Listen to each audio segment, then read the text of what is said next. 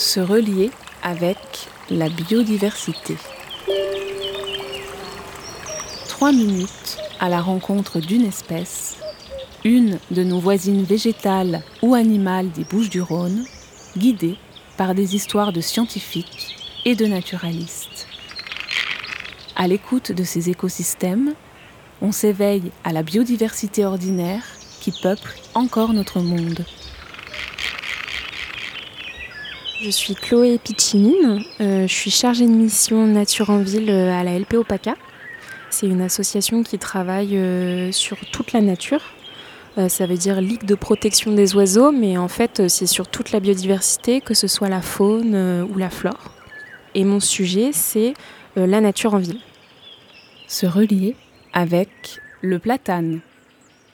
Le platane, donc c'est un arbre qui est assez familier à tout le monde hein, parce qu'on le retrouve dans toutes les villes de France, plus particulièrement dans le sud de la France.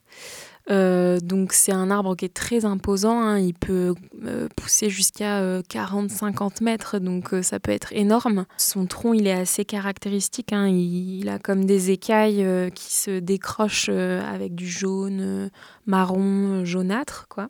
Donc c'est très élégant même en, à l'automne, l'hiver, quand les feuilles sont tombées, il y a toujours ces troncs qui sont assez décoratifs. Et aussi, donc il y a ce côté décoratif et en fait on l'a beaucoup implanté en France parce que euh, a un houppier, donc en fait c'est ses feuilles qui est très grand. Il nous donne beaucoup d'ombre. On l'a implanté en alignement partout en France. Euh, ça, c'est sous l'époque euh, de Napoléon. En fait, historiquement, il l'avait implanté pour faire de l'ombre à son armée. Donc c'est pour ça que maintenant on en a partout sur le territoire français. Euh, puis c'est assez caractéristique sur toutes les places de village euh, ou de ville. Il y en a. Donc euh, pour aller faire son marché, on va être sous l'ombre des platanes. aux terrasses, c'est toujours agréable d'avoir ces platanes au-dessus de nous. Au départ, c'est pas du tout une espèce locale. Le problème qu'on a actuellement, c'est que il est attaqué par des champignons. Donc comme le chancre du platane, c'est un champignon qui s'attaque à ces vaisseaux. Et euh, en fait, bah, ça le fait dépérir parce qu'il a plus de sève qui monte. Le fait qu'on ait implanté sur des alignements entiers, le champignon, il se déplace dans les racines. Donc c'est pour ça que en fait, euh, on coupe des alignements entiers pour éviter que ça se propage. En fait, ça explique euh, pourquoi c'est important d'implanter des espèces locales et de pas faire des alignements qui sont monospécifiques, c'est-à-dire une seule et même espèce, parce qu'en fait, n'importe quel ravageur, ça va lui faire un, une source de nourriture directe. Il peut se déplacer d'arbre en arbre tranquillement, euh, voilà, sans qu'il y ait de barrage. Cet arbre, même s'il n'est pas indigène, maintenant, en fait, c'est des arbres qui sont très vieux parce qu'ils ont été implantés au XVIIIe siècle.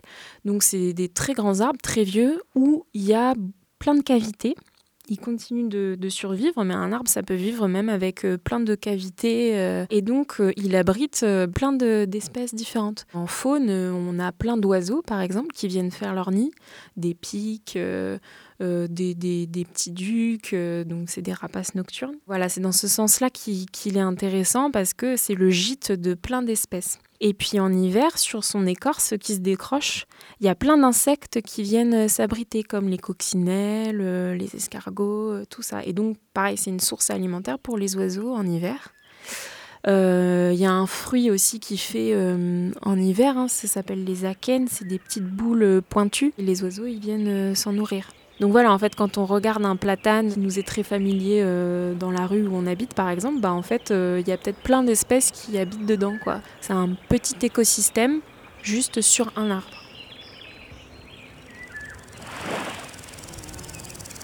Se relier avec la biodiversité. Trois minutes à l'écoute de la biodiversité des Bouches du Rhône.